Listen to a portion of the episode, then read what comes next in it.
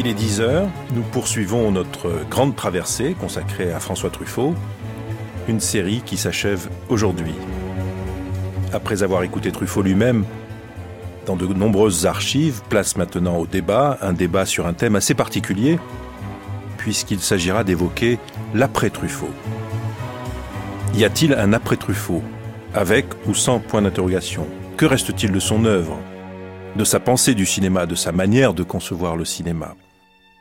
Truffaut est mort en octobre 1984, il y a près d'un quart de siècle. Il paraît intéressant de se poser la question, au fond, sinon de son héritage, du moins de ce qu'il subsiste de son cinéma, de sa manière de vivre le cinéma. Mes invités, Carole Lebert, Claude de Givray, Jean Douché, Olivier Assayas et Vincent Delerme, qui s'est joint à nous, et j'en suis ravi. Vincent Delerme, chanteur et compositeur, mais qui, avant d'écrire ses chansons, je l'ai su, avait écrit une thèse sur Truffaut, Truffaut, cinéaste et écrivain.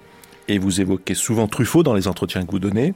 Et vous avez même écrit une chanson, je dirais en son hommage, dédiée à Fanny Ardant, Fanny Ardant et moi. J'ai l'impression que vous incarnez bien cet après Truffaut, parce que vous êtes de la génération, vous êtes le plus jeune d'entre nous. Carole est à peine plus âgée, mais elle est très jeune aussi. Olivier Assayas un peu plus. Euh, Jean Douché, Claude de Givray sont les aînés, ils ont bien connu Truffaut, moi je l'ai connu un petit peu grâce au cahier du cinéma. Mais vous, j'ai l'impression que vous incarnez bien cet après Truffaut. Et au fond, qu'est-ce que vous en qu'est-ce qui reste pour vous de Truffaut qui fait que ça vous a inspiré, que ça vous que c'est quelque chose qui est si familier, si proche de vous? Bah, c'est sûr que mathématiquement, déjà, je suis né en 76, et le premier souvenir que j'ai, je crois que c'est le souvenir du jour où il est mort on était en voiture avec mes parents, ils ont, il y a eu une rediffusion, je crois, bah, je sais pas si c'était Radioscopie ou. Est-ce qu'il a fait Radioscopie? Oui, il en a fait deux. Alors, je sais pas si c'était ça ou, Jean, ou Claude Jean-Philippe, mais je dirais plutôt que c'était Radioscopie. Et de, du souvenir de mes parents écoutant cette émission et se disant, ah, quand même, ce mec-là, euh, il est vraiment intelligent, c'est étonnant tout ce qu'il dit. Et donc, le, premier rapport à Truffaut, c'est ça, c'est de voir mes parents admiratifs de sa parole. Et je parle de ça parce que par la suite, c'est peut-être ce qui m'a le plus. Euh, fait d'effet chez Truffaut, c'est la façon qu'il a eu de, de, parler de, tout ce qu'il a fait, justement les entretiens avec Claude Jean-Philippe, ça a été très riche d'enseignements, même pour, euh, pour quelqu'un dont, le domaine n'était pas du tout le cinéma, mais en l'occurrence la chanson, parce que beaucoup de ces théories, la théorie du saugrenu, des choses comme ça, l'idée que, que l'ennemi c'est l'ennui, enfin toutes ces choses-là finalement me, me, parlaient beaucoup, et puis effectivement comment rendre crédible un personnage, et puis aussi, surtout, ce qui m'a marqué assez vite, c'est que c'est quelqu'un qui, qui tordait le cou à l'idée que euh, qu'un artiste, un créateur, n'est quelqu'un qui n'est que dans la pure inspiration. Parce que chez Truffaut, il a souvent évoqué l'idée, on, on, avait eu l'idée de faire ça dans un premier temps, mais ça aurait été une erreur. Ou alors j'avais le regret parce que dans ce film-là, le personnage meurt très tôt, euh, ou à l'inverse. Enfin, je crois que c'est par rapport à, à l'homme qui aimait les femmes. Il se dit dans la peau douce, c'était une erreur de faire mourir le personnage à la fin. Donc cette idée comme ça de revenir tout le temps sur le métier. Et ça, c'était vraiment important parce que parce que c'est quand même une pause souvent qu'ont les artistes de, de, pas trop euh, de pas trop émailler leur discours de leurs doutes, de leurs erreurs, de leurs fausses pistes, des fausses bonnes idées. Et ça, c'est quelque chose qui, qui continue de, de, de me faire beaucoup d'effet quand j'entends tout ce qu'il dit. C'est très limpide alors qu'il parle de beaucoup de, de moments d'hésitation et tout ça. Voilà. Claude de Givray, vous qui avez travaillé avec Truffaut, ce que dit Vincent Delerme est très, très, sonne très juste, c'est-à-dire que cette façon de, de, triturer, de tricoter, de démailler, de remailler le, le matériau, vous qui avez oui, été au premier... Je vais dire juste un petit truc, été très ému quand j'ai écouté là, pour, pour, la première fois la, la chanson de Vincent Delerme, et d'autant plus que ça m'a rappelé, ça m'a ramené un tout petit peu à la femme d'à côté, à la fameuse Syrah de Fanny Ardant, où elle dit que ce sont les paroles des chansons qui ont toujours raison. Oui quand elle dit sans toi, je ne suis que l'ombre de moi. Enfin, elle cite des, chants, des textes de Piaf. Et je trouve que c'est magnifique parce que, et en même temps, c'est trop fou adorait les, bien sûr, vous le savez très bien, qu'il adorait les chanteurs, euh, et pas seulement que Charles Trenet. Et, et donc, il est, et qu'effectivement, je veux dire, c'est vrai que c'est une manière de le célébrer que je trouve magnifique, en même temps, qui, qui, qui va, qui va, qui va, qui est droit au cœur des gens, d'ailleurs, qui, qui est plus efficace par l'émotion que par le raisonnement. Donc, et effectivement, non, c'est vrai que les leçons, moi, ça m'a beaucoup frappé Et c'est vrai que maintenant, je considérais peut-être chez les artistes un certain égoïsme, de que, que peut-être ils veulent pas se mettre en danger. C'est vrai que Truffaut se mettait souvent en danger. Donc, euh, quand il faisait euh, lire ses scénarios, enfin, comme Truffaut, c'était quand même Truffaut. Il était, toi, tu le sais très bien, tu as des comptes rendus de lecture de Rivette et tout ça. Moi, gentiment, il me le Carole Lebert, vous adressez Carole à Carole Lebert, c'est vrai, oui, pardon. Euh, effectivement, moi aussi, modestement, il, il, il, faisait lire les scénarios avant de le tourner, comme ça. Donc, il essayait de mettre quelque part toutes les chances de, de, son côté. Et puis même après, quand il faisait le montage, il invitait ses copains au montage. Et puis notamment Jean Rel, qui avait un esprit critique terrible, ou Rivette, bien sûr. Les monteuses blaguaient, elles disaient, bah, maintenant, tu vois que Rivette a vu le premier montage, on va avoir du travail en salle de montage. Enfin, ouais, il se mettait en danger, mais pour le bien de... de il savait, et, effectivement, quand on travaillait avec lui, on savait... Enfin, moi, évidemment, c'était formidable, la connivence, parce qu'effectivement, on avait vu des films ensemble. Puis après, il me disait, tu te souviens, on va faire comme ça, on va comme ci, comme ça. Donc, il retenait de ses aînés un certain nombre de leçons, et on va surtout pas faire comme ce con de je sais pas quoi, et tout ça. vous voyez, c'était très, très typique de, je me souviens très bien, c'est un souvenir que j'ai, que je trouve ça formidable. C'était un souvenir au, au, au ciné-club du quartier, du quartier latin, en 1952-53 on passe High Noon, le train sifflera trois fois, de Zinman. Bon. Et moi, j'ai un peu plongé, j'ai regardé le film, c'était au ciné-club, il y avait avant les débats, et puis, donc, bon, avec la pendule, ça se passe en une heure et demie, le côté comme ça, un peu classique, ça se passe en unité de temps, unité de lieu, et tout ça. Et puis, euh, il y a les débats, dirigés à l'époque par Romer, d'ailleurs, et il y a Rivette, et Truffaut qui tombe sur le film, à bras même, mais vraiment tombé, c'est bon. Et je dis oui, enfants, ils ont raison. C'est vrai que bon, euh, j'étais j'étais convaincu. Mais ce qui est extraordinaire, c'est que 15 ans plus tard, je crois, enfin quand ils ont interviewé Howard Hawks sur après Rio Bravo et quand Howard Hawks leur a dit mais j'ai fait j'ai pris comme exemple négatif High Noon et j'ai fait tout ce qu'il fallait enfin j'ai fait j'ai mis dans Rio Bravo tout ce qui ne peut tout ce qui tout ce que je détestais dans High Noon. Donc effectivement, c'est vrai qu'il y avait effectivement sans arrêter, il y avait ce côté quand il voyait un film, Truffaut ce qui lui a beaucoup servi évidemment. Après, c'est-à-dire que le fait qu'il était critique fait qu'après il, il voyait ce qui fonctionnait et ce qui fonctionnait pas. Son grand mot c'était ça, c'était modeste. C'était pas j'ai envie de faire ça, il dit ça fonctionne ou ça fonctionne pas. Olivier Sayas, cinéaste, comment vous réagissez à ce qu'a dit Vincent Delerme? Je trouve ça intéressant de voir comment, au fond, Truffaut et Claude de Givray le confirment. Il, était en première ligne. Ah bah, non, mais Cette façon de, de, de, ne jamais sacraliser le matériau, de toujours le, le reprendre, le, le, remettre à l'ouvrage. Enfin, disons, euh, oui, je, je, pense que ça, c'est quand même le propre de la plupart des artistes. Alors après, je pense que je pense que Truffaut était plus euh, euh, comment dire euh, concret, pratique, technique, etc. Enfin même quand on regarde comment les films sont fabriqués, je veux dire, il, il, a un usage de trucage absolument sauvage, de d'arrêt sur image, des arrêts sur image, des trucs. Enfin, c'est très, il y, a, des trucs qui sont très bricolés où, où il, triture son matériau euh, sans aucun souci du bon goût, sans aucun souci de, la de. Fond, souvent dans les films, même s'ils sont toujours filmés magnifiquement. Enfin, c'est quelquefois, c'est très, c'est artisanal. C'est très artisanal, c'est très bricolé, euh, parce que il y a qu'une seule vérification, c'est si ça marche ou pas. Et que, et que là, effectivement, c'est ce que, ce que dit Claude enfin, ça se voit dans les films, c'est-à-dire que tout est bon à prendre, tout le temps, tout le temps, tout le temps, et que, et que, et que, il euh, n'y a pas, euh, enfin, moi, je vois jamais de surmoi. De, de, sur... Carole Lebert. Oui, c'est vrai que c'est un, un, travailleur acharné. C'est la fameuse formule que vous avez réussi à, à caser, euh, Claude, dans le scénario de Baiser volé. Euh, 90% de, de, de 90% de 5% d'inspiration, 90% de, ou 95% de transpiration. Euh, voilà, cette fameuse, c'est cette fameuse formule là. C'est un travailleur acharné qui d'une part reprend d'un film à l'autre euh, des choses qu'il a pu euh, stocker, euh, engranger, noter, etc. C'est pour ça que toutes ces archives sont si passionnantes aussi. C'est parce qu'on y retrouve euh, la trace de toutes les idées qui pourront un jour euh, entrer dans un film. Le, le, dialogue sur les chansons, sur les chansons d'amour euh, que de, de Fanny Ardant dans La femme d'à côté, il est écrit dans les années 70 pour un film qu'il ne fera pas, qui s'appelait Sur les rails, qui finalement qu'il pensait faire avec Jeanne Moreau et Charles Denner, et que finalement il n'écrira pas. Il y a simplement une vingtaine de pages comme ça avec des, des morceaux de dialogue qui sont qui sont jetés et puis une toute petite architecture, euh, trois pages qui qui dessine un trajet. C'est un, film qui, qui est précurseur de La femme d'à côté. C'est presque le même film. Il y a déjà ce dialogue qui est écrit sur les chansons. C'est dire l'importance des chansons effectivement dans dans son cinéma, dans sa vie aussi, parce que je crois qu'il écoutait énormément de chansons. Il en chantait énormément. Il en chantait les filles. Ses filles le racontent. Il chantait des chansons quand il partait en vacances avec elle en voiture, etc. Et donc ce dialogue sur les chansons d'amour, il l'écrit dans les années 70. Il le réécrit quand il écrit euh, le scénario de l'homme qui aimait les femmes, et notamment la grande scène entre Leslie Caron et Charles Denner, qui est une femme que retrouve Charles Denner, qui est un grand amour du passé de Charles Denner, hein, une grande passion. Il la retrouve dans un couloir d'hôtel et ils ont une conversation qui dure comme ça cinq minutes, qui est magnifique sur la manière dont la passion les a réunis puis les a séparés. Et, ce dialogue était prévu. Et puis finalement, il l'a coupé du film parce que la scène aurait fait peut-être huit minutes sinon ou dix. Enfin voilà, à un moment donné, c'était trop long. Et il l'a, il l'a, il l'a réécrit euh, dans, dans, La femme d'à côté. Peut-être s'il avait pu continuer à faire des films, on aurait peut-être eu ce dialogue à nouveau écrit un petit peu autrement. C'est tout à fait possible. Bon, il y a, y a cet aspect-là des choses, mais il y a aussi ce travail immense, permanent de euh, lutte contre le cliché. Ne jamais se contenter de ce qu'il y a dans, une, dans, dans, dans, un premier jet de scénario, ne jamais se contenter de ce qu'il y a dans une première idée de scène.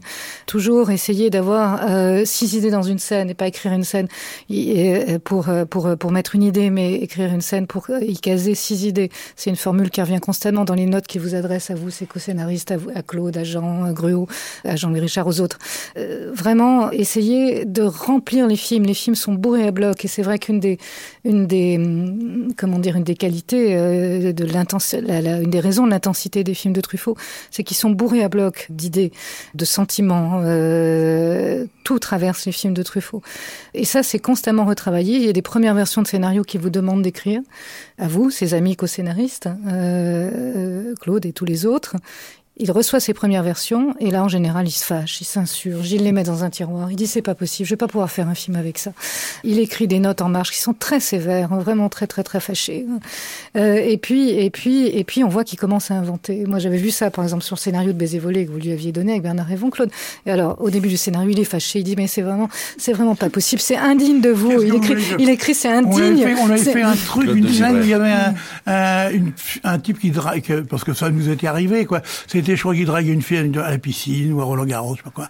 Et donc il a dit mais, mais qu'est-ce que vous voulez que j'aille faire filmer autour d'une piscine et tout oui. ça? Et en plus c'était évidemment pas, c'est vrai que c'était une naïveté de, de draguer. Je voyais pas Truffaut en train de se mettre dans la peau de quelqu'un, d'un ado qui va draguer une fille euh, sous les tribunes de Roland Garros. C'est vrai que c'était des trucs oui. comme ça. Il dit qu'est-ce que vous voulez? Mais c'est vrai que c'était bien parce que ça, leur, ça lui donnait, ça lui donnait des idées. Et à ce moment-là, il se mettait en danger. Voilà. C'est-à-dire que nous, on veut finalement on était un peu engagé, c'est contre l'angoisse de la page blanche. Bon, encore que souvent on partait du, forcément dans Baiser volé, on est parti de, de trois. C'était très simple, un Baiser volé. C'était la chanson de Trenet et il avait dit en blaguant, je sais pas si vous êtes au courant, il avait dit en blaguant, on va pas prendre que reste-t-il de nos amours, mais on va prendre le deuxième vers qui est Baiser volé. Il me dit, bien sûr les producteurs sont, enfin les distributeurs sont pas contents, mais enfin c'était ça l'idée. C'était Jean-Pierre Léo qui sort du service militaire. Puis il voulait qu'il y ait une scène qui était prise dans les mémoires d'Anatole France, qui était le, le oui monsieur. Oui monsieur. Vous aimez la musique, c'était ça. Là. Puis après, il fallait qu'on brode là-dessus. Et puis après, donc on lui amenait des trucs, il y avait des trucs qui étaient bien, ou d'autres choses, il disait ça va pas du tout. Oui. Mais dans ce que dit Carole, il invente en réaction. Dans ce que dit Carole Lebert sur les, les réactions euh, un peu parfois mmh. véhémentes et tout, ça témoigne aussi d'une très grande familiarité avec vous, d'une très grande complicité. Oui, et en même temps c'était formidable parce que nous on avait le droit après de de, de, de, de faire la fine bouche devant ses idées. Ah oui. Oui, oui, on y avait le droit, quoi. Je veux dire, après, moi, je me souviens très bien. Il était d'ailleurs, c'était pour le, pour le, dont il n'était pas content, son avant, son dernier film, le.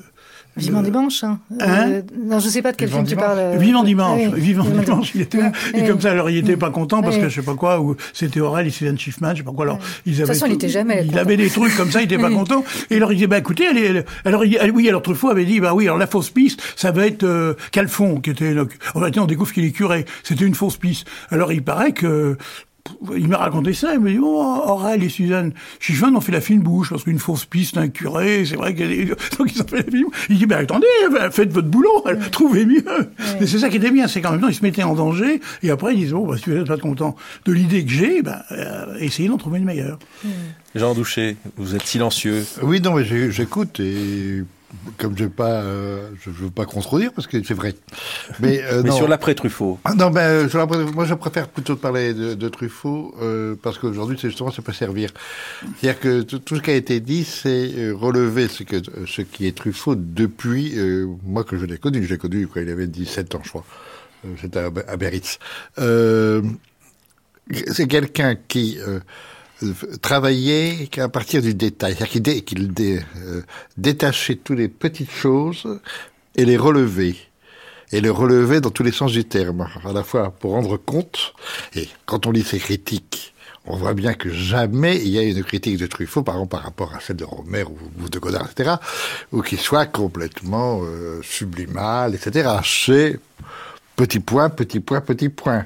Par exemple, quand il fait sa fameuse, son fameux article contre l'adaptation littéraire, c'est très précis. C'est, il, fallait, il fallait pas faire ça, il fallait pas faire ça, il fallait pas faire ça. Bon, son travail de, de cinéaste, c'est la même chose. Bon, là, ça a été très bien dit euh, par Claude et par Carole. Donc ça, c'est, très bien, c'est, juste. Quand on, moi, ce que, ce que me trouve, euh, je trouve très intéressant, ça, ça pourrait être pris aujourd'hui, c'est son livre sur avec Hitchcock, car quand on voit tout ce que nous avons écrit sur Hitchcock, tous les uns les autres des cahiers, euh, c'est le seul à ne pas rentrer dans des grandes considérations métaphysiques, etc. Et Romain lui a reproché. Et Romain lui a reproché. Moi, pas en revanche, mais parce que de toute façon, comme ça, ça me laissait la paix pour le mien. Mais euh, c'est la façon dont il reprend Hitchcock sur le petit détail. Et, et, quand on lit son livre, c'est tout à fait, tout à fait intéressant. Pourquoi vous avez fait ça? Pourquoi vous avez fait ça? Est-ce que vous avez eu raison, etc.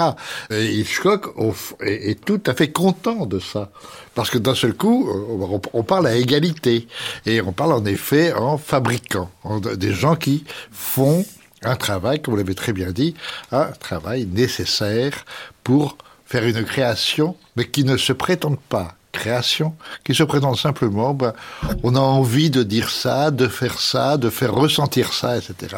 Et ça, c'est modestie, oui.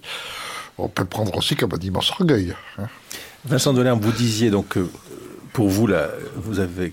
Enfin, Truffaut, c'est donc la mort de Truffaut, 84, vous êtes tout jeune, 8 ans, vos parents vous en parlent, et, à partir de quand c'est devenu un personnage euh, euh, familier pour vous La vision de ces films Oui, en fait, euh, quand j'étais jeune, j'ai vu des films, mais c'était trop.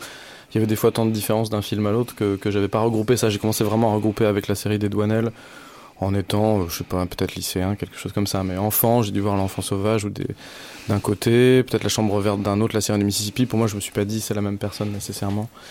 Donc c'est venu, beaucoup avec, oui, oui, avec, avec les Douanelles. Et puis c'est vrai que aussi la conséquence de tout ce qu'on a évoqué, là, du fait d'évoquer le travail point par point. C'est sûr que c'est des, des, gens qui donnent. Euh, Truffaut aime bien dire il y, a y a, y a deux catégories de, euh, de catégories de films. Ou de, et il y, y aurait ça aussi. Il y a les gens qui, qui donnent l'impression que c'est faisable, et puis d'autres où on se dit. Je crois qu'il disait ça sur le grand sommeil, que par exemple en voyant le grand sommeil, on se disait pas du tout. Euh, on se posait pas la question de pouvoir faire un film comme Le Grand Sommeil parce que on était, euh, c'était une sorte de globalité comme ça. Il n'y avait pas le moyen de mettre euh, un pied à un endroit plus qu'un autre pour comprendre comment ça se faisait.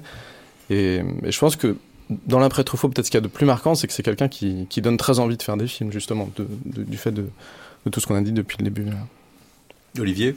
Bah, disons que non, mais ça, je trouve que, que en art, il y a, y, a, y, a y, y a, des artistes dont l'œuvre est intimidante, dont elle était qui, qui était et dont l'objet même est d'une certaine façon tétanisant parce que se considérant comme un aboutissement, tandis que le que le, le cinéma toujours ouvert que pratique euh, Truffaut, euh, la, la, la, et puis disons son souci presque pédagogique, enfin presque à l'intérieur de ses films, obsédé par l'idée qu'il y a quelque chose à transmettre, lui-même obsédé par les choses qui lui ont été transmises et qu'il essaye de faire passer euh, intactes, même si c'est des choses qui relèvent de la littérature du 19e siècle, ou de choses qui, qui même à son époque intéressaient euh, maintenant de moins en moins, genre le, le, romanesque français du 20e siècle. Euh, les chansons, euh, des, des, des, euh, et puis surtout une bon après il y a, y a le il y a, y a, la foi dans le cinéma euh, tel qu'il l'a découvert et tel qu'il a sauvé sa vie, enfin à beaucoup, à beaucoup d'égards.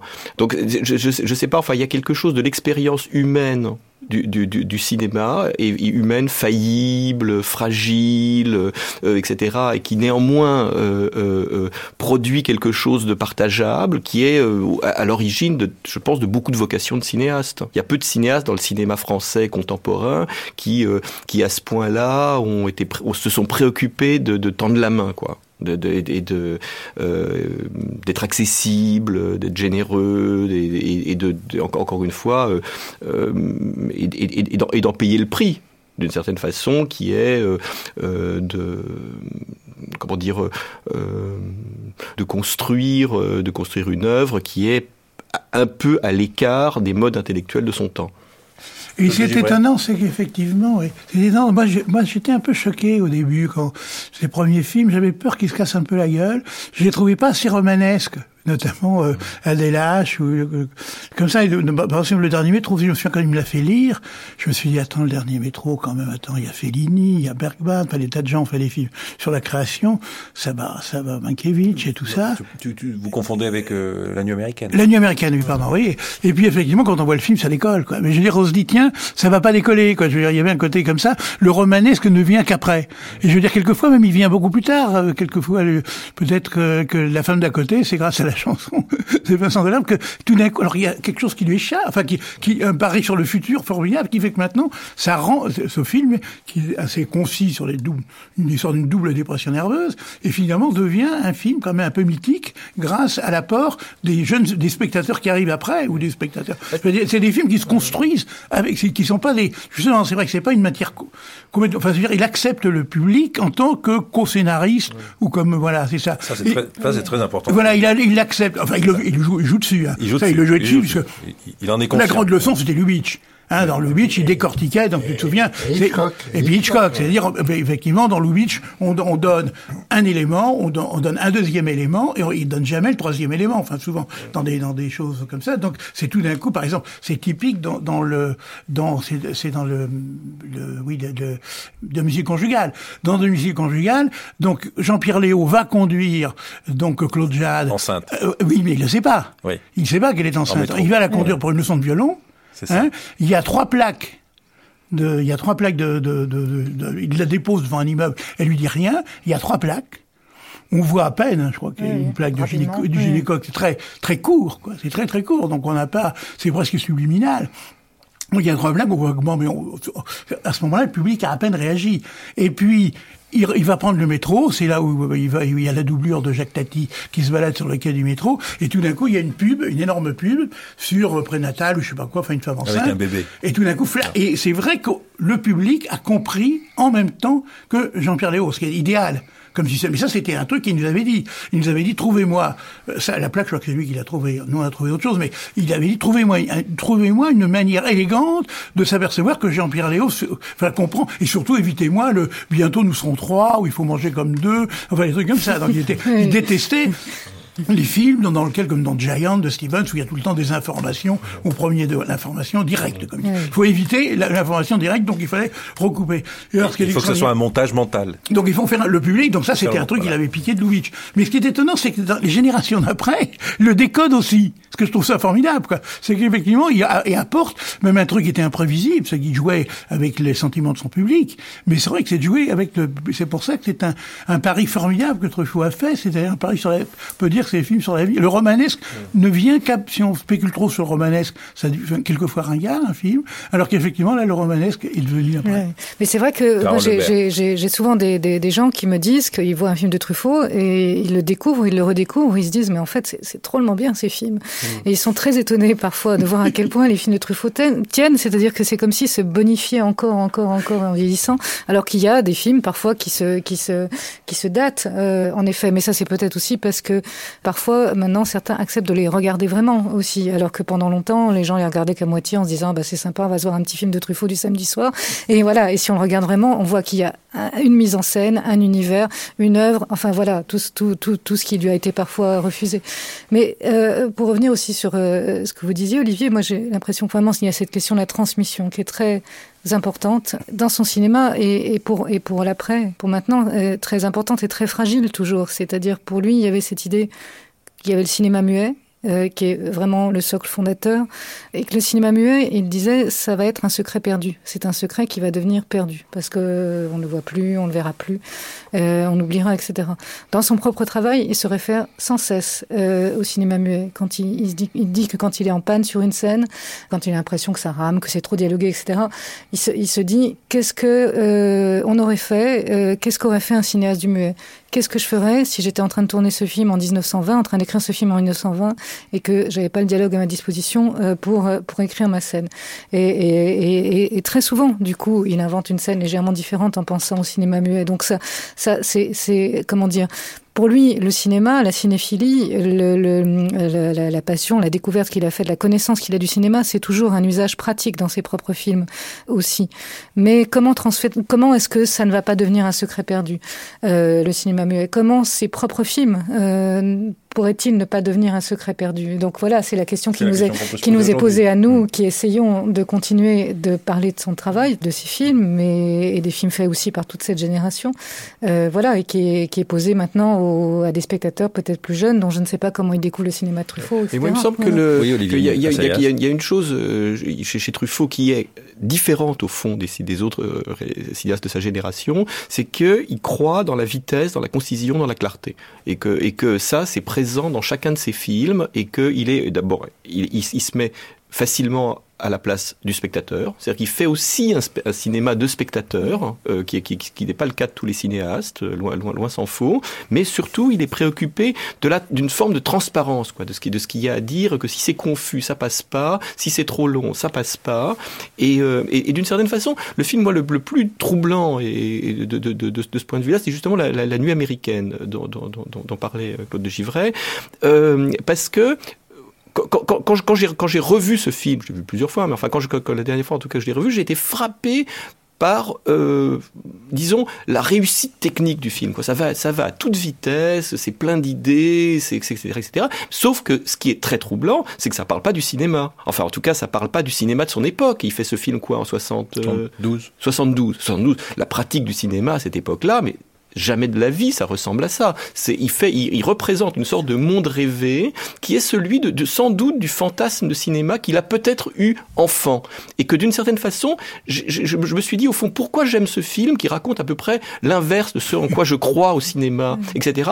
Et je me dis peut-être qu'il y a une manière que, que peut-être justement c'est par là qu'il arrive à transmettre une sorte d'amour naïf, primaire, primitif du cinéma à partir duquel chacun peut construire. Mais il, il, il explique comment comment la vie glisse dans les films, les, films glissent dans la vie, euh, euh, qui est où et à quel endroit étrange de friction, et que d'une certaine façon, c'est un film complètement abstrait sur, une forme de vérité profonde du cinéma, mais qui est entièrement bricolé à la, à de, petits bouts d'anecdotes, etc., etc., sans aucun rapport avec, euh, au fond, avec une sorte de monde réaliste observable. Claude de Givray. Oui, je voulais rajouter quelque chose, parce que pas, vous parlez de la nuit américaine, c'est drôle, parce que c'est un reproche que je lui avais fait, que Susan Schiffman m'a fait, c'est de lui dire mais pourquoi tu montres le tournage d'un film que tu n'aurais jamais tourné Je machin Pamela, je présente Pamela. Voilà. Enfin, il argumente. Il avait le sujet. Oui, voilà. il avait le sujet alors bon, tourner, mais oui. il a dit un truc. Alors peut-être que c'était aussi, enfin c'est une échappatoire, mais enfin c'était profondément juste. Il disait dans un film il y a les collures. Bon.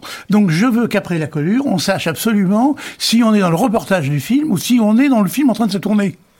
Alors effectivement, le, il a jamais tourné en studio pratiquement Truffaut. Oui. Donc le fait qu'il montre un tournage en studio de films qu'il n'aurait jamais fait, ça lui permettait, quand on voyait Jean-Pierre Aumont, on comprenait très bien que c'était l'envers du studio, ou s'il était devant le décor avec une perche et tout ça, on comprenait qu'effectivement c'était un morceau de film qu'on était en train de voir. Et pour lui, c'était plus important. Mais ça qui est important, c'est qu'évidemment, je me souviens d'une discussion que j'ai eue avec Labarthe en lui disant c'est bien Labarthe quand il faisait un cinéaste de notre temps sur Godard, mais tu as tellement jonglé avec ton tournage et les films de Godard qu'on ne sait même plus si on est dans un tournage de, de, de, de, un reportage sur Godard ou si on est dans un film de Godard.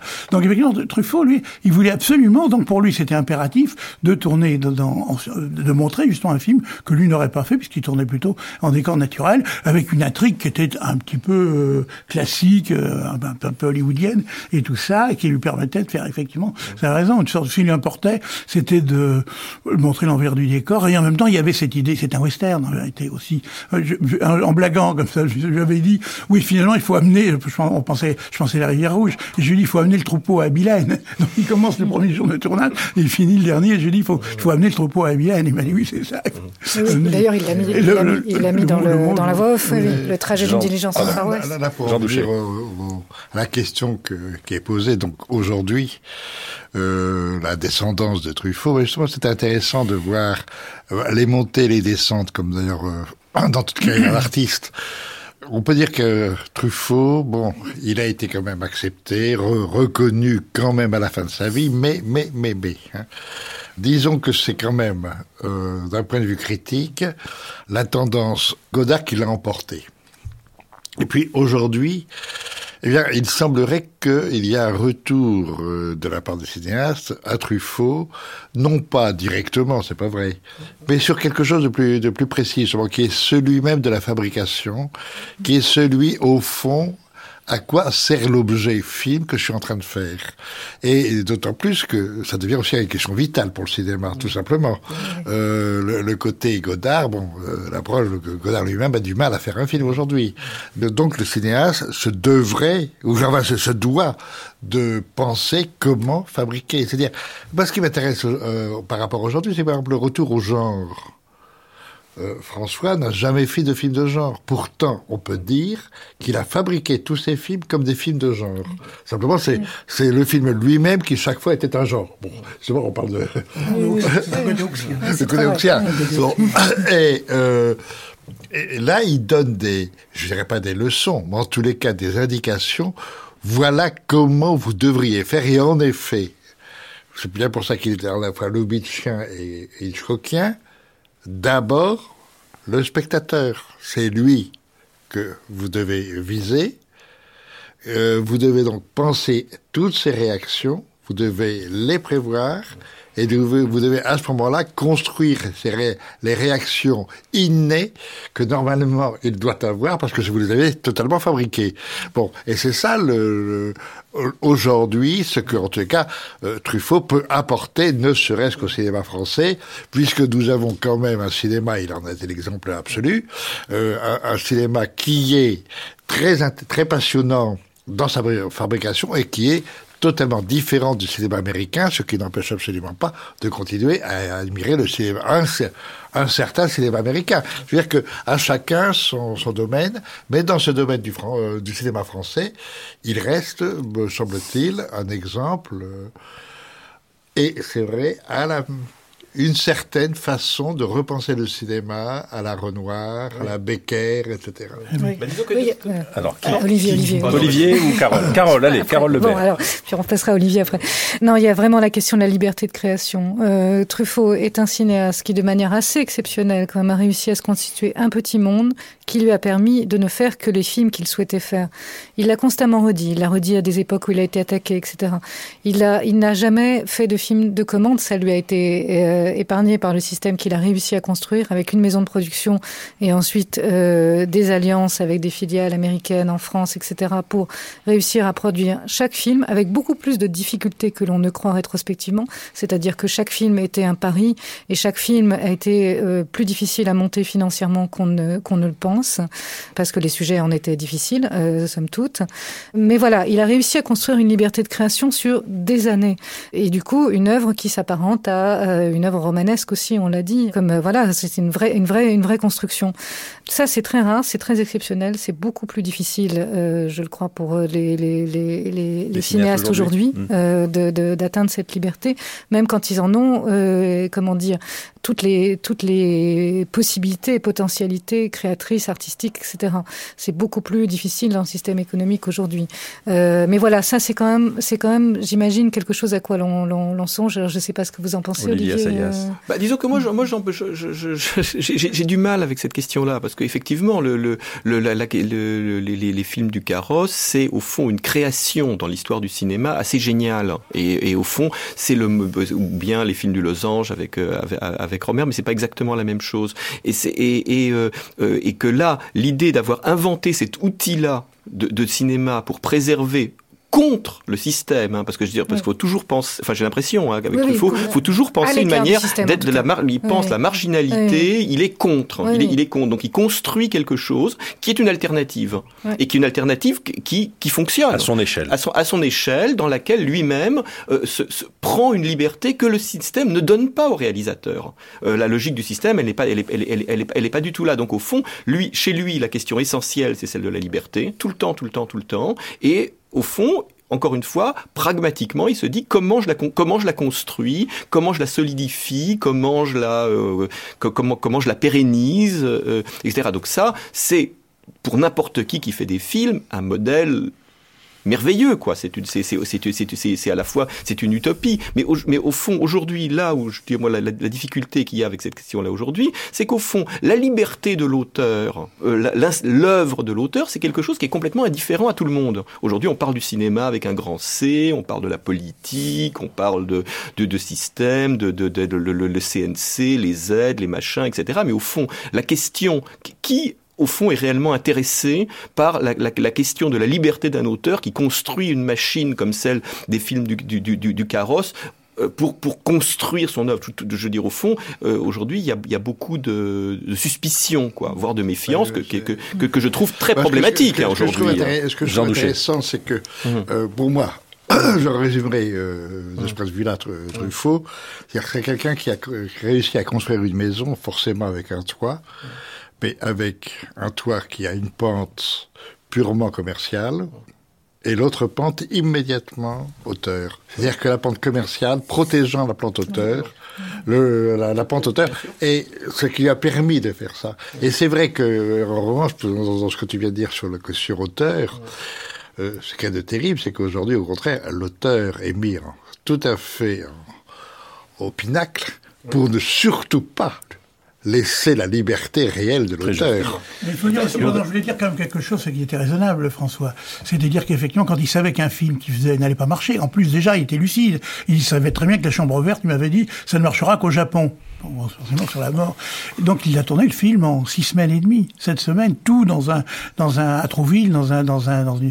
Donc, euh, donc euh, un jour, je crois que c'était sur Matahari, Jean- il était coproducteur. Jean-Louis Richard tourne une scène, il dit, il a plus de moyens que j'en ai jamais eu pour pour Jules et Jim. Effectivement, il s'interdisait de. Alors effectivement, il y a aussi un système. Ils étaient très proches. Philippe de Broca, Philippe de Broca, lui, bon, il était sympa, il était comme ça. Lui, il fallait que chaque film, où il disait, avant que ton film sorte, il faut déjà que tu signes un contrat pour le, pour un autre. Où il y avait l'idée aussi que chaque film doit coûter plus cher que le précédent. Alors effectivement, avec ce système-là, quelquefois l'auteur s'enferme complètement. Et François aussi, euh, il a risqué, il a risqué sa, sa boîte. Mais, mais en même temps, comme c'était des films pas chers et qu'il avait un nom, euh, je veux dire, effectivement, il, s'en sortait. Quoi. Va- Vincent Delerme. Non, non, Vincent Delerme, parce que je trouve que ce qu'on vient de dire, est, à mon avis, peut s'élargir à, à autre chose que le cinéma. Je pense aussi que dans la littérature, dans les arts plastiques, euh, chez les sculpteurs, chez les écrivains, chez les chanteurs, compositeurs, je pense que cette question de la, de la liberté, de comment être euh, à la fois son... euh, oui, c'est maître, maître de son travail, tout en travaillant dans une économie, parce que Truffaut travaillait dans une économie, qui est celle Mhm. du cinéma. J'ai l'impression que c'est une question complètement contemporaine. Je me rends pas complètement compte de ça. En tout cas, euh, depuis tout à l'heure, on, enfin, on parle souvent pour Truffaut aussi du fait que euh, de son vivant, il n'était pas. euh, on disait ça, les gens redécouvrent les films et tout ça. J'ai l'impression que Truffaut aussi, il a quelque chose, c'est qu'il il pose vraiment la question du justement de tout ce qui est périphérique à un film. C'est-à-dire que j'ai l'impression que la vision qu'on a de lui, elle a été et ça c'est quelque chose qui est vraiment valable pour la chanson par exemple, très lié à, justement à son discours, à son apparence physique, même le reproche d'embourgeoisement, c'est quelque chose si s'il a vu un discours plus opaque sur euh, sur sa création, je pense qu'il n'aurait pas du tout été vu appréhendé de, la même manière. Et c'est sûr que c'est une vraie différence avec Godard, par exemple, parce que même des films qui sont un peu monstrueux du côté de sur le plan même, enfin je sais pas, d'un- d'une forme de classicisme de la construction, comme tiens sur le pianiste avec le flashback qui est vraiment très très très long. La manière qu'il a d'en parler donne l'impression que c'est presque pas une pas une audace, quoi, que c'est quelque chose d'a- d'assez normal, de complètement intégré. Et d'une façon générale, tout le discours qu'il a, je pense que ça, je sais pas si ça a pollué ou brouillé, ou en tout cas colorisé euh, sa, création, et ça fait qu'on l'a un peu prise bah, souvent pour un, pour un enfant de cœur, euh, quand bien même finalement il ne l'est pas du tout. Et ça, c'est vraiment quelque chose, je trouve, qui est important aujourd'hui dans peut-être, euh, enfin, je, je suis pas persuadé que ce soit une bonne chose, mais enfin, la vision qu'on a d'un créateur, elle est beaucoup liée à, son personnage, à la façon qu'il a de parler des choses. Dans le cas d'un chanteur, évidemment, on aura une image très différente au moment d'écouter une chanson d'un chanteur, selon qu'il est venu euh, défendre son album avec une cravate ou, avec des tatouages sur le bras. Donc ça, c'est c'est quelqu'un qui, je trouve, enfin en tout cas, qui m'a moi beaucoup amené à, à me poser cette question-là de comment un peu téléguider la façon dont les gens vont recevoir euh, une œuvre et en l'occurrence de son vivant. Je pense que peut-être des fois c'est pas qu'il s'est tiré une, une, balle dans le pied, mais il a pris ce parti effectivement pédagogique et tout ça qui qui n'a pas forcément euh, très bonne presse dans l'immédiat. Quoi. Je suis pas sûr que les médias raffolent de ça. Ils aiment mieux qu'on qu'on les prenne à contre-pied, qu'on les envoie balader. Ou... Mais dans un deuxième temps, euh, et c'est sûrement là qu'il qui, qui a, qu a, vraiment réussi son coup, euh, ce dont parlait Claude de Givray tout à l'heure, avant, avant qu'on qu prenne l'antenne. Euh, il a vraiment réussi son coup parce que dans un deuxième temps, ça, ça, nous permet évidemment de rentrer dans les films et avec le recul aussi de voir tout le côté euh, non enfant de cœur qu'il qu avait. On va écouter la, la chanson. On écoute du chant grégorien, elle parle à peine et moi je dis rien. On a une relation comme ça, Fanny. Et moi je passe la soirée avec Sylvain.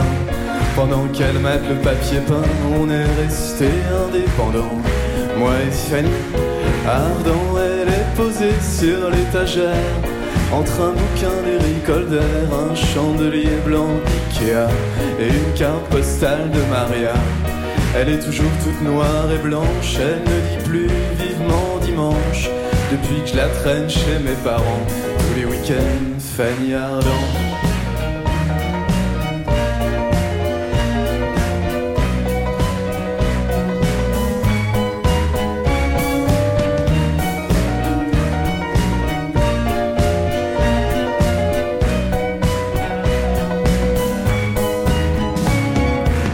Je lui parle pas des filles de Jussieu, elle parle pas trop de Depardieu, oui, on évite ces sujets-là.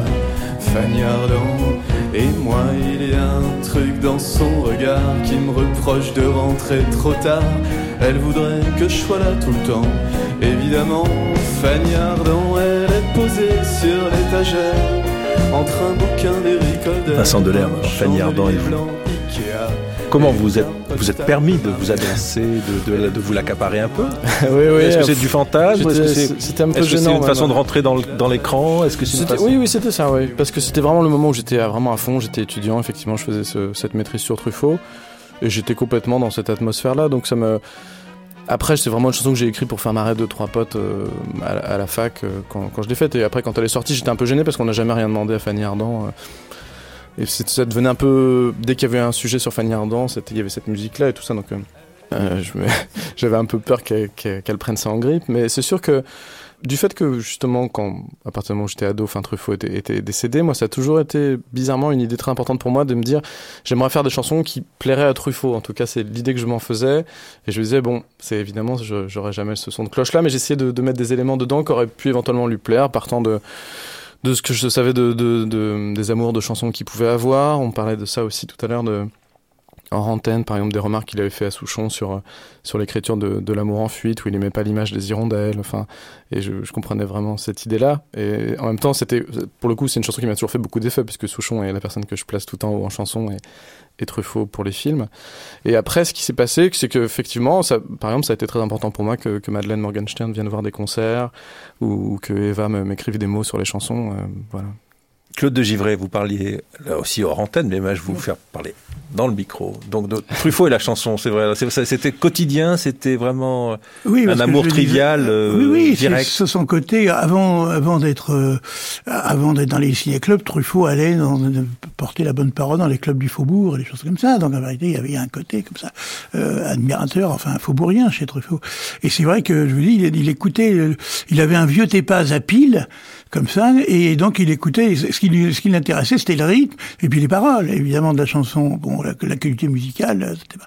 Et, il, avait une culture formidable. Et il avait avec des a priorismes et des choses comme ça, et puis et notamment sur les paroles des chansons. Et, et c'est vrai aussi, on parlait de de l'argent de poche où il y a des séquences qui sont presque des c'est-à-dire qu'il parle, il prend les paroles de Trenet, il les illustre.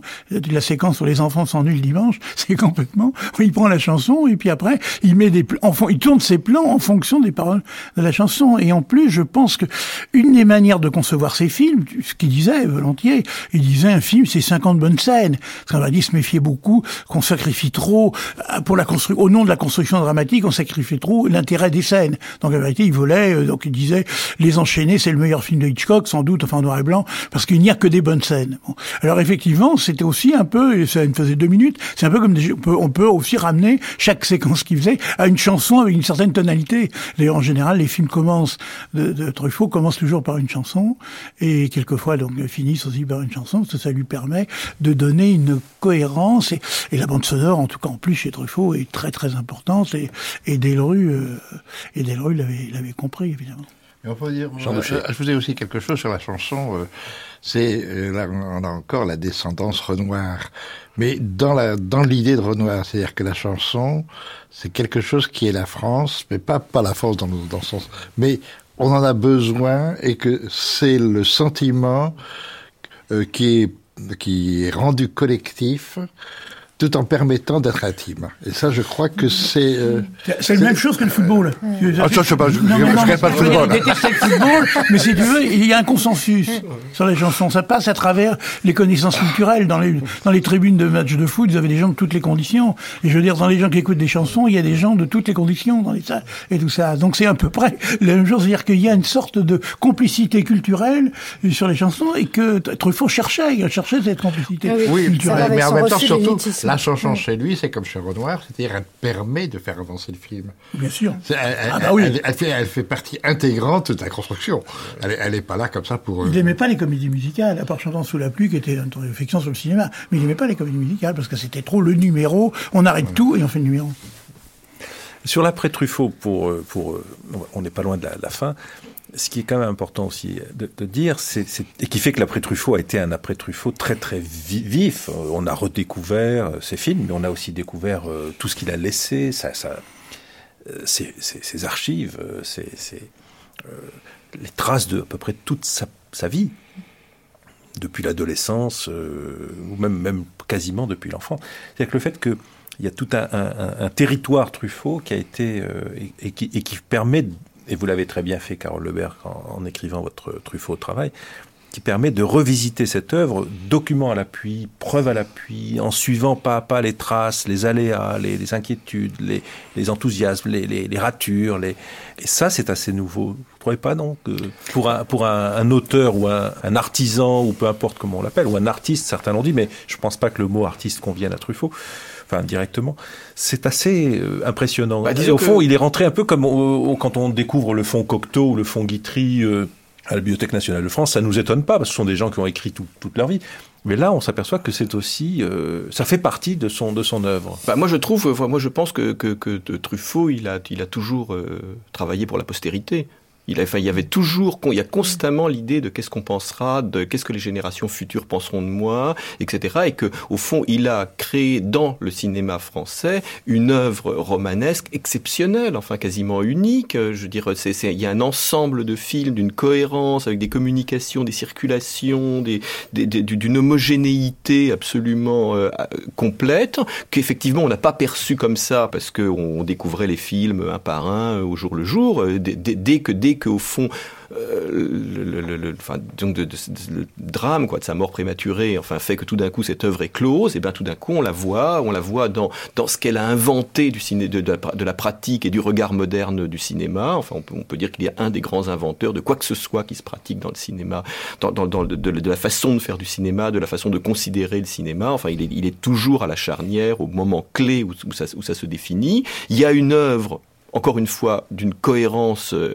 extraordinaire. Il y a une œuvre littéraire. C'est c'est un des. Enfin, il a il a une plume absolument magnifique. Enfin, il y a quelque il y a, il y a un truc de dans dans, dans et et c'est c'est les, les textes de Truffaut sur le cinéma, les textes de, de ces textes, aussi bien les, des, des, choses polémiques que les choses de réflexion ou des choses plus ponctuelles, chaque fois touche à, une, touche, touche, touche à une vérité euh, essentielle. Donc au fond, ça s'est imposé très vite. Il faut dire aussi le, le rôle euh, que tu as eu, Serge, là-dedans, parce que disons qu'il y a, comme Truffaut était, je pense, conscient de tout ça, il a, il a tout conservé. Il y a des, des, archives qui ont été préservées, euh, des, des, choses qui, qui, qu'on ne connaissait pas, qui, sont, qui, ont, qui ont pu sortir relativement facilement. Mais enfin, il, a fallu, il fallait qu'il y ait aussi un intercesseur. Tu as fait un film, tu as fait un livre, tu as inlassablement, disons, euh, remis en perspective l'œuvre de Truffaut qui, était mal comprise, mal vue, euh,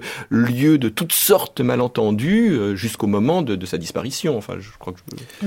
Mais, moi, je crois que ça, ce, ce, que vient de dire Olivier est juste, et c'est un trait de un trait de son adolescence. C'est-à-dire qu'il est resté fidèle à son adolescence. C'est-à-dire que en, jeune, il organisait ses, ses, ses, petits dossiers sur les cinéastes qu'il allait voir. Euh, euh, place Clichy, euh, alors qu'il connaissait rien et qu'il découvrait, il faisait ses fiches, et qu'il est resté euh, de façon obsessionnelle, fidèle à cette idée de garder, de faire ses dossiers sur euh, tous les gens qu'il, toutes les curiosités, toutes les découvertes. Et au fond, c'est quelqu'un qui a fait sa propre encyclopédie. Il a créé sa propre école. Oui, quoi. oui, oui, et ça, c'est impressionnant parce que il a rien. Enfin, il a, il a, il a fait l'école buissonnière. Il a pas, il a pas son certificat d'études. Euh, oui, mais il a, il a, il a la constitué une forme d'encyclopédie Oui. de son propre univers. Il a la culture extraordinaire, trouée peut-être selon sa formule, selon la formule qu'il a lui-même employée, trouée de partout peut-être, mais euh, trouée de partout comme lui. On aimerait qu'il y ait beaucoup de gens qui soient, qui connaissent autant de choses. Mais c'est vrai que ces, ces, ces archives sont impressionnantes. J'imagine qu'il y a d'autres cinéastes euh, dont on peut trouver des traces, des, remarques sûr, sur les scénarios, etc., etc. Chez Truffaut, d'abord, c'est très organisé, comme disait Olivier, c'est classé. Il a lui-même classé, il a classé, je pense, d'une part pour lui-même, pour s'en servir pour lui-même, pour se servir de tout pour ses propres films, pour les films à venir, parce que c'est une extrême organisation, le cinéma de Truffaut. Mais il a classé aussi pour la postérité, c'est évident, en se disant que quelques-uns d'entre nous euh, ouvriraient ces boîtes, etc., et regarderaient comment les films se sont construits, parce que c'est une manière incroyable de voir comment un film euh, se fait, évolue, se perd par moment, se retrouve, etc. Ces, ces, ces, ces archives sont du coup un témoignage vraiment extraordinaire. Mais c'est aussi le témoignage de, de, son organisation, parce que la liberté de création, on parlait tout à l'heure, elle s'est pas faite toute seule. C'est beaucoup de, de, travail, mais beaucoup de lucidité aussi de la part de Truffaut, qui a vécu une sorte de traumatisme au moment où il n'arrive pas dans les années 60 à monter le film Fahrenheit 451. Donc il reste quelques années sans tourner. Pour lui, deux ans et demi sans tourner c'est la panique, c'est une catastrophe. Donc il tourne un film de remplacement très vite qui sera finalement un de ses plus beaux films qui est La, peau douce. Mais euh, après, après il s'organise, il s'organise et il se dit jamais je ne me retrouverai dans cette situation où je ne sais pas comment je vais tourner, comment je vais tenir ouverte ma boîte de production. Et il a toujours plusieurs fers au feu, plusieurs scénarios, plusieurs euh, euh, projets en perspective, etc. Et ça, c'est aussi ce qu'on retrouve dans les archives, cet emploi du temps et cette la, la trace de ce de, de ce travail qui est toujours dirigé vers l'avenir et vers un avenir qui aurait vraiment euh, continué si, si effectivement la maladie et la mort n'étaient pas arrivées. Claude de Givray, vous voulez dire quelque chose Oui, non, c'est vrai qu'effectivement, il travaillait par fiche et tout ça. Donc oui. c'est vrai que c'est, par exemple, le, le, dans, dans, le dans le dernier métro, là, les mots croisés, les mots croisés antisémites, c'est un truc qu'il avait repéré. Je me souviens, on en avait parlé, quand, ça les avait marqués. Quand on avait, il, il est, moi, je suis 33, lui 32, et donc c'est vrai que dans les journaux, il y avait des mots croisés euh, antisémites, dans le genre euh, on, sale individu, en je sais pas combien de lettres, youtre ou machin. Enfin, c'était extraordinaire, quoi, les, les, les, la propagande. Et c'est vrai que quand j'ai vu débarquer ça dans le dernier métro, euh, ça me s'en dit plus. Un mot croisé, ça a l'air inoffensif, et tout d'un coup, on voit que dans la définition, on sait que la propagande se servait des, des mots croisés, la définition pour faire des, de la propagande antisémite, enfin des, des choses comme ça. Ou les, enfin bon, oui, tout oui. le temps, la petite veleuse, il m'a ressorti euh, une fiche qui datait de un fait divers, qui datait d'il y a 20 ans, 25 ans, avec quelqu'un, quelqu'un qui a versé un coup de couteau dans le ventre, et puis euh, il s'en est même pas aperçu, c'est sa compagne qui l'avait tué. Il s'est levé, il a dit j'ai soif. Il, il a ouvert son frigidaire, ouais. il a bu un verre d'eau, il est tombé de mort. Ça, il adorait. Ça. Oui. Ça, bon, c'est des oui. trucs, effectivement, il a des choses comme ça. Oui. Donc, effectivement, il était là, et puis, donc, il empilait, et il empilait pour, pour sa propre, et puis aussi, il a, lui a, c'est raison, c'est effectivement qu'il avait complètement, il, il, il, un jour, il m'avait dit, je sais pas, sens, c'est sur, sur, sur tir, au, tir au flanc, j'avais pas une très bonne musique, hein. on a changé après, bon. Et il m'a dit, euh, écoute, Avec ça, tu peux, tu peux pas aller dans un festival. Et moi, c'était, j'étais tout content, j'avais fait mon premier film. Ouf! Et il me dit, mais avec une musique pareille, avec, quand il écoute le mixage, tu peux aller dans un festival. Donc, en vérité, il c'est vrai qu'il avait une bonne, euh, il avait quand même, mais c'était en même temps normal quand on fait ce métier, il faut aussi avoir une, une bonne opinion de soi-même, parce que, en vérité, on va, on a la prétention d'intéresser les autres et tout ça. Et- Mais moi, je, je- Jean Douché. Oui, juste quand même, parce que c'était un peu le sujet, euh, aujourd'hui, et quand même ra- rappeler l'importance de Truffaut en France, oui, mais pas vraiment ma- manifesté. Beaucoup à l'étranger. Mais beaucoup à l'étranger, bah, enfin, quand même, quand on pense comme euh, tout le grand cinéma américain qui commence en, en 70, Spielberg. Ah oui, Spielberg, et c'est parce que pour moi, ce qui est le meilleur, mais même des gens comme Scorsese, comme euh, Coppola, etc., euh, Truffaut a été euh, un élément... euh, Woody Allen. euh, enfin, c'est le- cite la- aussi. L'Asie, pareil. Euh, Young. bah, toi, toi, tu les connais bien, puisque euh, il a a commencé par Ouchauchken, etc. Jean-Pierre Léo qui est devenu une, Et une icône. adore Truffaut, par exemple. Oui, qu'il a découvert plus tard. hein. Et, bah oui, mais que d'importance. Oui, oui, oui. Ben, On parle d'aujourd'hui. Bien sûr, ah euh, bah, évidemment. donc, ah bah, euh, oui, mais bien sûr. Et, et on se rend compte que euh, Truffaut, de ce point de vue, euh, pour utiliser un mot que j'ai que j'ai que j'ai que j'admire énormément, interroge beaucoup de cinéastes. Absolument, c'est-à-dire qu'il pose, c'est- ça, c'est-à-dire qu'il le cite presque tous. Pour beaucoup de cinéastes, sur deux, un des grands cinéastes qui citent Truffaut, c'est pas tant peut-être pour la qualité de son film complètement, mais c'est pour la qualité de la réflexion. c'est comment se coltine, comment un auteur se coltine avec son moyen d'expression. Et bon, parce que c'est une des formes les plus abouties, je trouve, de l'effort qu'un auteur peut faire. Et c'était, ce qui était intéressant, c'est que ça passionne donc les gens qui sont des créateurs, et que malgré tout, il y en a suffisamment, ça, il a appris ça d'Hitchcock aussi, c'est de faire à la fois des films qui sont un peu expérimentaux, et en même temps qui, quand même, séduisent euh, la majorité des gens. Oui, puis il y avait une conscience quand Olivier même du, du, du, du cinéma international. Hein. C'est-à-dire que lui, que lui, il était très concerné par l'idée de, de, de la façon dont ces films voyageaient, dont ils étaient vus ailleurs. Parce enfin, que- il y allait infatigablement. parce que, hein. parce que les, les cahiers, donc, ont, ont, ont été fondés sur ça. C'est-à-dire que d'emblée, nous avons été international. Euh, et justement, c'est bien pour ça que nous avons été anti-national par rapport au cinéma, à la qualité française. Enfin bon. Oui. Vincent Delerme, j'avais écrit, en- vous voulez vous le dire, mais peut-être que c'est faux. Euh, Ce que vous avez pris de Truffaut, mais j'ai l'impression que c'était quelque chose qui, qui vous était offert par lui, mais est-ce que peut-être que je me trompe, c'est à la fois un mélange de nostalgie et de légèreté. C'est-à-dire le, le- travailler sur deux registres et qui sont très complices dans l'œuvre de Truffaut. Ah oui, c'est vrai. Est-ce que, est-ce que, mais comme, comme si Truffaut, vous- enfin, si je peux me permettre, et c'est vrai de beaucoup, écri- beaucoup d'écrivains, de romanciers, Truffaut a, a- vous permet de, de faire des choses. C'est-à-dire qu'il, il- alors on a, ça a été dit tout à l'heure, c'est pas un artiste intimidant. Il n'y a rien d'intimidant chez Truffaut. Il y a au contraire un- une sorte de d'énorme boîte à outils où chacun peut se servir. Mais ce que je crois, c'est que aussi bien pour vous, pour votre génération, que pour Olivier sans doute aussi et d'autres, je pense à des cinéastes comme François Ozon, dont on parle pas, mais sans doute que ça a libéré, permis, autorisé de faire des films et d'autres encore, et beaucoup à l'étranger. Il y a cette idée qu'au fond, l'univers de Truffaut, il est là et on peut, on peut le parcourir, on peut prendre ce qu'on veut. Mhm.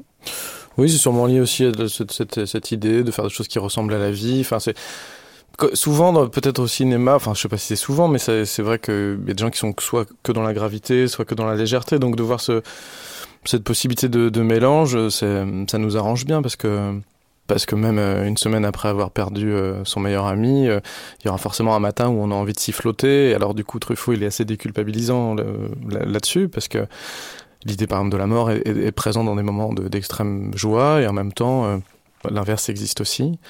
Après, c'est vrai que c'est drôle parce que le- la seule fois que j'ai eu un projet de, de filmer quelque chose, c'était de, de faire justement un film sur l'héritage de Truffaut quand j'étais étudiant et c'était sur les types qui se baladent euh, dans les cinémas un peu d'arrêt d'essai en se mettant la même petite écharpe, des petites vestes en velours. Et j'avais envoyé une lettre à Suzanne Schiffman pour lui parler de ça. À l'époque, j'étais étudiant et elle m'avait, appelé chez moi. Ça m'avait, j'avais été incroyablement surpris. Et elle m'avait dit, oh, je crois que, je crois qu'il vaut mieux que vous fassiez les choses que vous avez envie de faire pour vous. Peut-être, euh, c'est pas une bonne idée pour commencer de faire quelque chose comme ça, une sorte de vénération d'un, personnage. Et, ça, elle avait été adorable. D'ailleurs, elle est morte très peu, de temps après ce, coup de fil. Et du coup, je me suis dit, oui, bon, bah, en fait, si je faisais du cinéma, ce serait tellement dans l'idée de faire un cinéma qui plairait à Truffaut qu'il vaut mieux que je fasse autre chose. Ben, notre débat va se terminer maintenant. On va continuer avec un documentaire réalisé lors du dernier festival de Cannes sur la Croisette. Nous nous sommes promenés, micro à la main, et nous avons posé cette question de l'après-Truffaut, cher Jean Douché, à diverses personnes au gré des rencontres. beaucoup de cinéastes, pas seulement français, des étrangers aussi. Et à midi, nous terminerons par un des fameux entretiens entre Hitchcock et Truffaut. Ainsi s'achèvera cette grande traversée consacrée à François Truffaut, qui aura duré toute la semaine.